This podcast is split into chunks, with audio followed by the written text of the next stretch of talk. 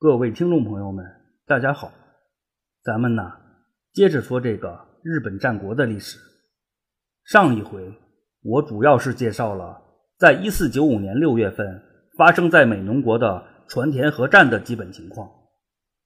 对战的双方分别是斋藤利国及石丸利光，这二位本就积怨颇深，再加上土岐家家督继承的纠纷，这双方。最终还是引发了战争。石丸立光一方虽然是先发制人，可是斋藤利国一方最终是反守为攻，并成功的打败了石丸立光的势力。战败后的石丸立光放火烧了居城传田城，随即就与土岐元赖及皮沙统等人一起逃到了晋江的六角家去寻求庇护，而斋藤利国。则是借机巩固了自身的势力。由于这次战乱的起因及过程都与之前的应人之乱有着很多相似之处，因此呢，这次内乱也被称为美浓国的应人之乱。呃，当然，之所以这样评价这次内乱，也与很多家族被卷入其中有很大的关系。事实上，美浓国的这次内乱只是暂时性的告一段落了，不久后。就将烽烟再起，包括伊城谷朝仓氏在内的很多家族也将卷入其中。具体的还要晚些时候再讲。就在美浓地区的战火稍事平息的这一时期，关东地区又生了变乱。一直以来觊觎小田原城的北条早云认定时机已经成熟，随即就开始了针对小田原城的攻略行动。在上一回里。我也简单的介绍了北条早云以火牛阵攻取小田原城的过程。说到这儿啊，得特别强调一点：对于北条早云借助火牛阵夺取了小田原城的这种说法，个人认为其可信度是不高的。别的不说，光那几百头牛就是个很实际的问题。除此以外呢，甚至还有北条早云动用了上千头牛的说法。考虑到。北条早云之前所有的新国四城是个穷乡僻壤，而伊豆国也不是一个适合农业发展的地区，一下子就集中几百甚至上千头耕牛，貌似是有些难度的。再说了，一般来说呢，耕牛都是农民的宝贝，尤其是在封建的农耕社会，像北条早云这样在三更半夜的点火驱牛。难免会出现牛群跑散或是死亡的情况，即使是天照大神，也不能保证每位牛大哥都能在工程结束后回去种地。这就又涉及到了赔偿、调配等一系列的问题。应该说，这也是不利于经济发展的。呃，当然也不排除啊，北条早云打算全力一搏的可能性。这就好比玩计时战略游戏时，一旦打红了眼。也就不考虑什么经济发展了，管它是战斗单位还是生产单位，只要是有点战斗力的，全部都得上啊！总之吧，对于北条早云以火牛阵夺城的这件事儿，咱也不过多探究了。一来呢，这个故事被提及较多；二来呢，这个故事也确实很有噱头。我姑且说之，您姑且听之。闲话少说，咱们书归正文。以火牛阵夺取了小田原城之后，北条早云就开始了针对小田原城的修筑工作。估计呀，北条早云也很清楚，一方面这个小田原城将会是他进军关东的立足点，而另一方面，他也要时刻提防山谷上山氏的反扑。不管从哪个角度来说呢，小田原城的重要性都是不言而喻的。除了巩固城防的工作以外，北条早云在小田原城也继续照搬了过往的成功经验，就比如关注民生、拉拢人心等等。总之吧，基于过往的成功经验，北条早云很快就稳固了他在小田原城的统治。在这需要特别强调的一点是啊，北条早云攻取了小田原城以后，依然是以伊豆国境内的九山城作为主要的据点。由此也不难发现，北条早云对于小田原城的安全性，应该是存在着一定的顾虑的。而他之所以有这种顾虑，倒不是担心小田原城内部的问题。前边刚说，在北条早云的治理之下，小田原城的内部是比较稳定的。真正使得北条早云感到压力的，正是来自外部山谷上山氏的威胁。说到这儿呢，还得特别提一个故事，在当年平定了伊豆国以后，北条早云也算是获得了真正意义上的第一桶金。对于颇有抱负的北条早云来说呢，在占据了伊豆国以后，他终于有了可以一展才华的机会。虽然此时的他已经是个花甲老人，可是迟到总比不到好。在成为了伊豆国的国主之后，北条早云也就有了更高的追求，那就是进军关东。而当时的山内上山氏及山谷上山氏，就像两个门神一样。横亘在了北条早云的面前。单就实力来说呢，北条早云明显不是两上山氏的对手。可是这并没有成为阻挡北条早云前进的理由。所谓在战术上重视敌人，在战略上藐视敌人。北条早云为了激励士气、坚定必胜的信心，特别使出了限量版的忽悠大法。为了营造足够良好的忽悠氛围。北条早云特意选在了晚上，召集手下的骨干重臣们在神社里畅谈天下大事。作为本次忽悠的主力，北条早云也着实是费了不少的心思。他从元平争霸讲起，讲到了源氏镰仓幕府的建立，然后又讲到了平氏后裔北条氏执掌镰仓幕府的过往，紧跟着又讲述了身为源氏后裔的足利氏。建立室町幕府的前前后后，总之吧，其实北条早云是想要阐明一个观点，那就是按照过往的规律，天下应该是由源氏及平氏这两家轮流坐庄的。经过了这一番摆事实之后，北条早云又开始了讲道理，大意就是啊，当今天下已乱，身为源氏后裔的足利氏已经是秋后的蚂蚱，蹦跶不了几天了。按照过往的规律呢，天下必将由平氏的后人来执掌。可以说呀，经过了北条早云这一番摆事实、讲道理之后，他的臣属们基本就被说服了。最后也是最为关键的一个问题，就是即将执掌天下的平氏后人在哪里？估计啊，当时北条早云的臣属们也在思考这个问题。就在这样一个关键时刻，北条早云揭晓了谜底。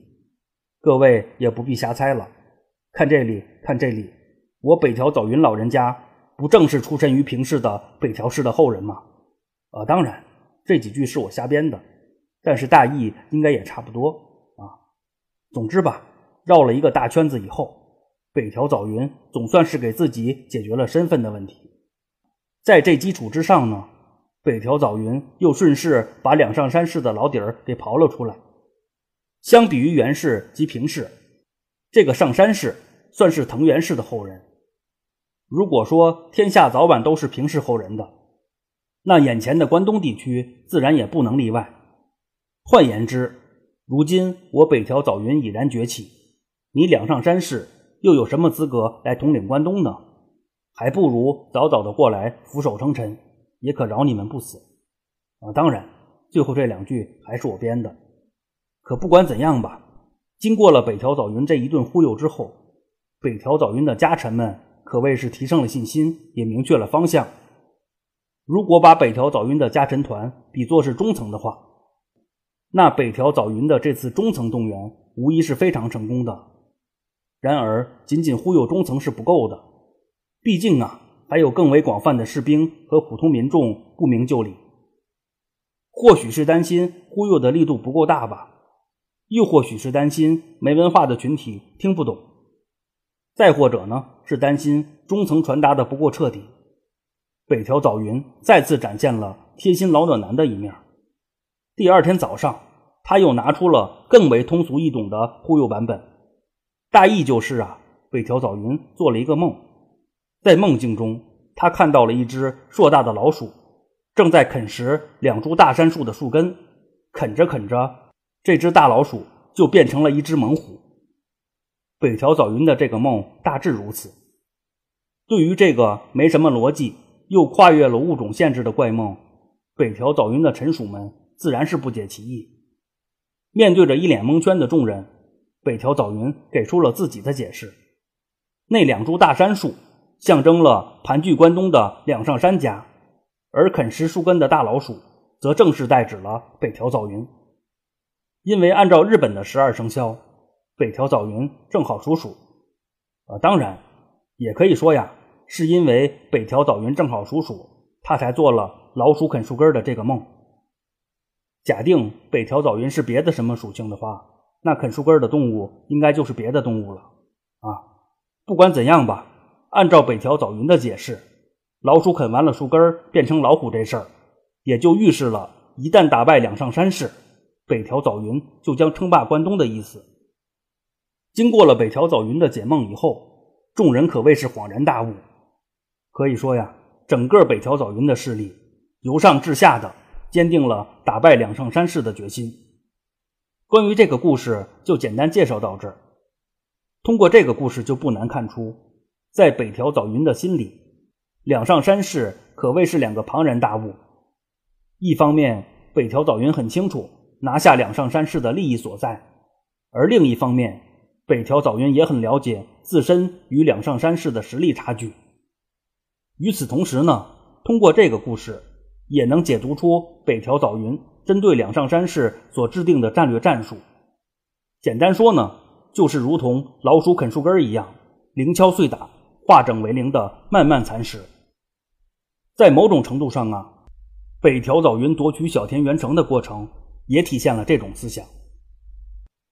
北条早云夺取小田原城是在一四九五年的秋季，到了转过年来，北条早云所担心的事情终归还是发生了。